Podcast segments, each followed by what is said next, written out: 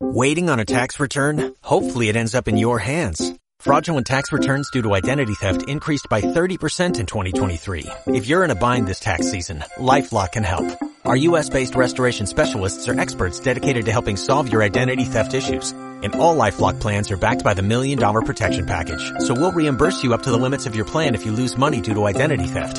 Help protect your information this tax season with LifeLock. Save up to 25% your first year at LifeLock.com slash aware.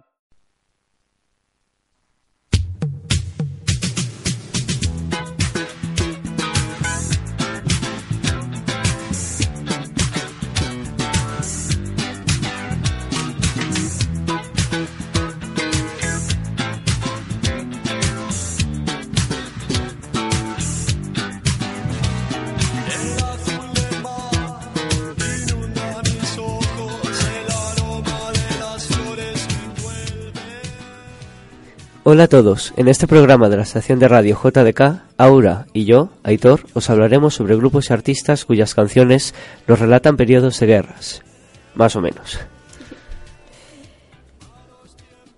Malos tiempos para la lírica de Golpes Bajos es una canción de los 90. Golpes Bajos fue un grupo de pop con toques electrónicos y funk fundado en Vigo en 1972 por Germán Copini. En ese momento también miembro de Siniestro Total y Teo Carlada, procedente del grupo Tren Vigo. Antes de entrar a grabar su primer trabajo discográfico, el dúo decidió incorporar a dos miembros más y fue así como pasó a ser un cuarteto con Pablo Novoa, Vigo a la guitarra y Luis García al bajo. Malos tiempos para la lírica fue, fue su sencillo número 7, en 1998. Podemos considerar esta canción como una buena instantánea del Vigo del comienzo de los 80 azotado por la reconversión industrial. las políticas de reconversión se tomaron a partir de 1980 en España y supusieron recortes considerables en la capacidad, productiva de varios sectores. La reconversión industrial española significó el desmantelamiento de gran parte de las industrias pesadas que se habían ido construyendo desde los primeros años del franquismo. La siguiente canción es Enola Gay, es una canción del grupo británico Synth Pop Orchestral Maneuvers in the Dark, OMD, publicado el 26 de septiembre de 1980 por el sello subsidiario de Virgin Records. Esta canción hace alusión a un avión norteamericano bombardero Boeing B-29 Superfortress, bautizado así por su piloto Paul Tibbets, que le dio al avión el nombre de su madre. Este avión fue el encargado de, el 6 de agosto de 1945, lanzar la bomba atómica conocida como Little Boy sobre la ciudad de Hiroshima. El bombardero también participó tres días después en el segundo ataque atómico, como avión de reconocimiento, sobre el objetivo primario, la ciudad de Kokura. Pero la excesiva nubosidad y el humo procedente del bombardero de una ciudad cercana obligaron a lanzar la bomba atómica sobre Nagasaki, siendo esta lanzada por otro avión.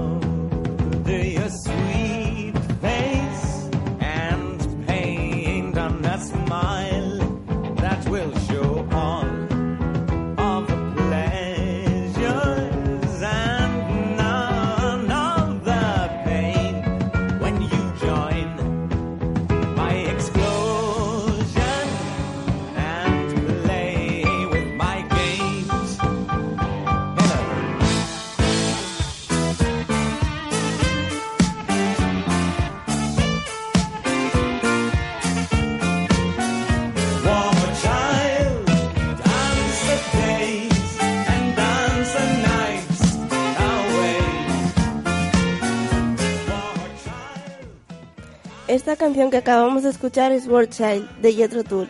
Esta banda era, era de rock progresivo británica que comenzó a finales de 1967 y se separó en 2014. Siempre ha sido liderado por el cantante y flautista escocés Ian Anderson, que es el autor de prácticamente todas las canciones del grupo. Y de hecho, el grupo se comporta con el apoyo de este músico, dado que es el único que ha estado en toda la historia de la banda desde el primer disco. Solo el guitarrista Martin Bear se le acerca, estando desde el segundo. War Child fue el séptimo álbum de la banda, grabado y, lanzado en 1974.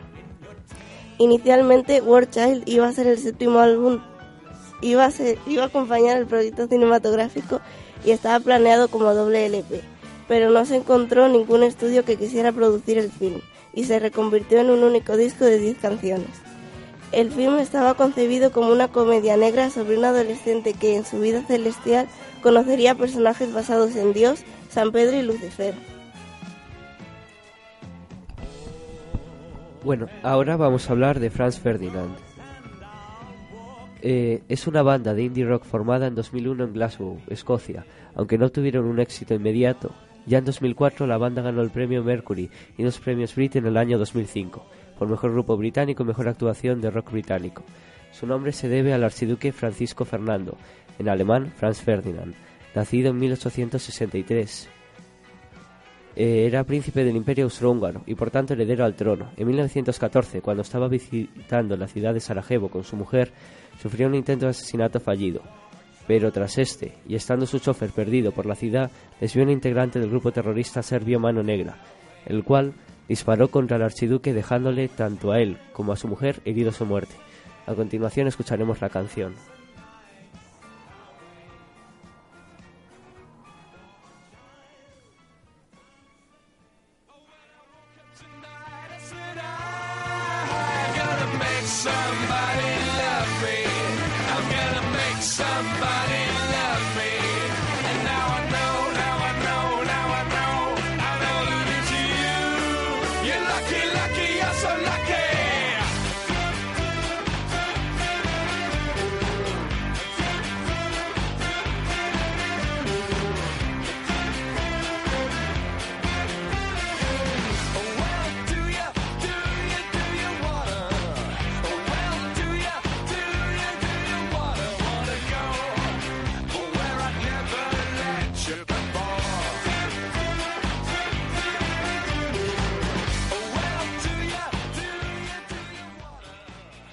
Gabinete Caligari, el siguiente grupo del que hablaremos, fue un grupo de rock español integrado dentro de la corriente conocida como movida madrileña, que tuvo una extensa y relativamente exitosa carrera.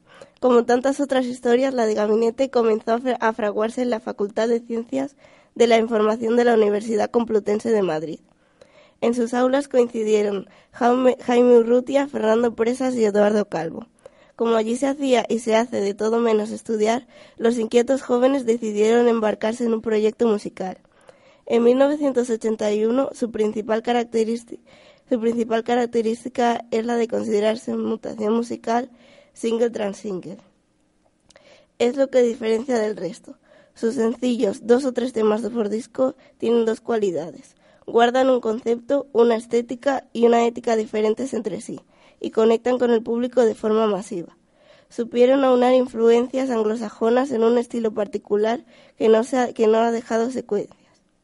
En su época after funk, su imagen y actitud tenían un marcado carácter provocativo y sus canciones tenían un contenido que evocaba desde la época entre guerras hasta relaciones sadomasoquistas.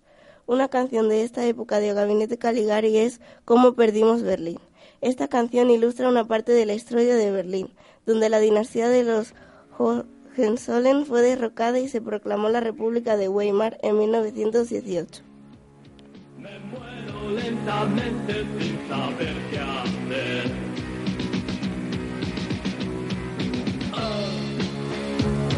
He perdido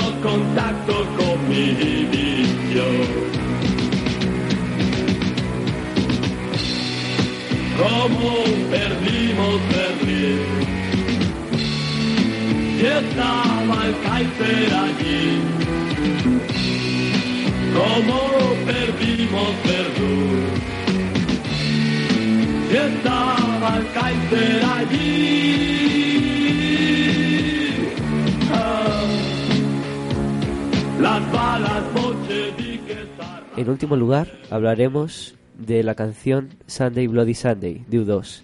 Hace referencia a una jornada de incidentes ocurridos en Derry, Irlanda, el domingo 30 de enero de 1972.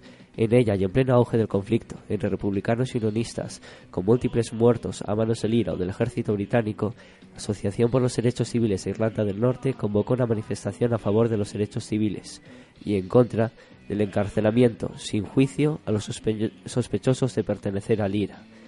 A ella acudieron unas 15.000 personas. La extensión de la manifestación estaba limitada por tropas del ejército británico, pero en un momento determinado, un grupo se apartó de la manifestación y lanzó piedras contra las barricadas policiales. Los militares respondieron con balas de goma, pero más tarde, y con el pretexto de haber sido disparados, cosa que se demostró falsa, arremetieron disparando contra la población. El justificado ataque del ejército terminó con más de 30 heridos y 14 muertos. Ahora escucharemos la canción.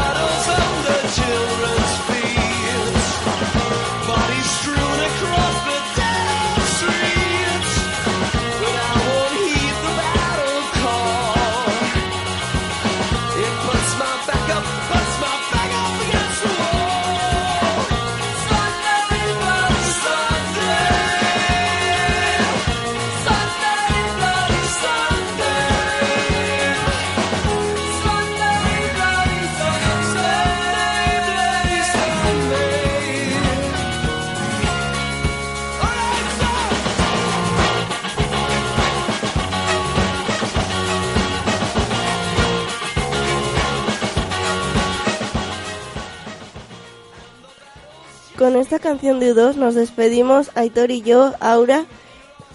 Eh, recuerda que puedes escuchar de nuevo nuestros programas a través de la plataforma iVoox en el canal de Estación JDK, a través de los podcasts del blog de Estación JDK y siguiéndonos en Twitter, Instagram y Facebook, donde encontrarás fotos de los protagonistas de nuestros programas.